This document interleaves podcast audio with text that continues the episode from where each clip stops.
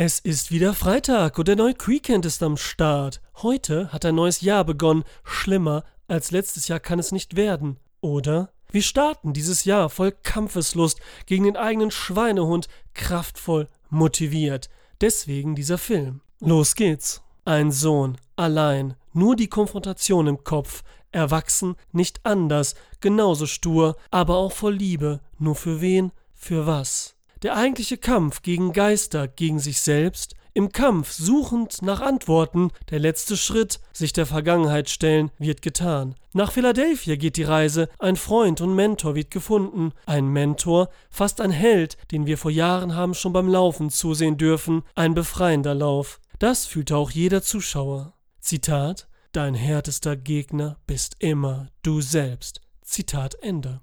FSK 12, 133 Minuten lang, erschien 2015, Regie Ryan Coogler, Regisseur von Fruitable Station und Black Panther. Dabei sind die coole, charismatische Tessa Thompson, der auch coole Michael B. Jordan, B steht hier für Buddy, Zwinker. Und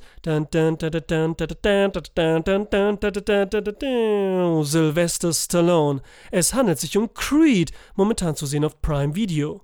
Ein kaum geglaubtes Spin-off-Fortsetzung. Alles, was Rocky ausmachte, wurde hier im neuen Gewand wieder zum Leben erweckt. Und das gekonnt. Ob darstellerisch, inszenatorisch oder musikalisch. Die getragene Musik vom fantastischen Ludwig Göransson, der Bill Conti seine Ehre erweist. Danke für diesen Film. Das war's schon wieder mit dem Weekend. Schaut auch bei YouTube vorbei, hört euch meine Podcasts an und bleibt gesund. Bis zum nächsten Weekend.